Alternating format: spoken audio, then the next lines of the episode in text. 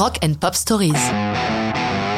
Mod the Hoople, Saturday Gigs, 1974.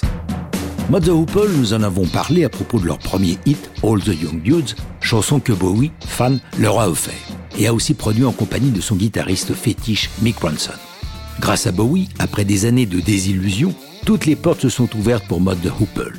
Ils enchaînent les tournées triomphales. En 74, ils parcourent tous les États-Unis avec en première partie un petit groupe qui monte, Queen.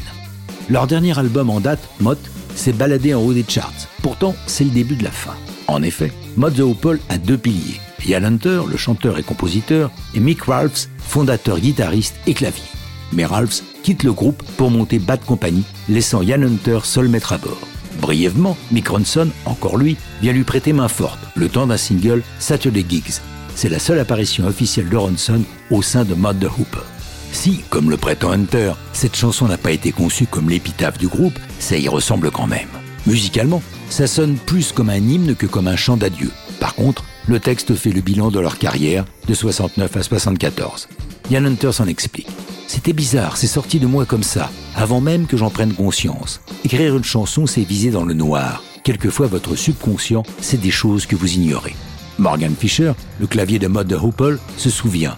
Pendant que l'on enregistrait, nous n'avions pas conscience que c'était la fin. Je pense que nous étions extrêmement naïfs. Pour moi, Saturday Gigs, c'était une façon de faire le point sur ces années passées pour mieux repartir de l'avant.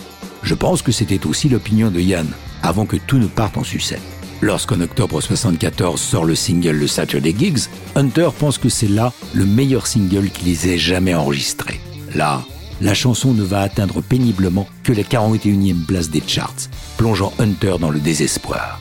Ils assurent malgré tout la tournée européenne, durant laquelle Saturday Gigs sert de chanson de fin des concerts.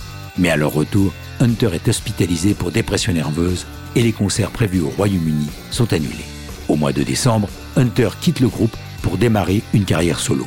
Les autres continuent, réduisant le nom du groupe à Mott tout court, mais ça ne durera guère.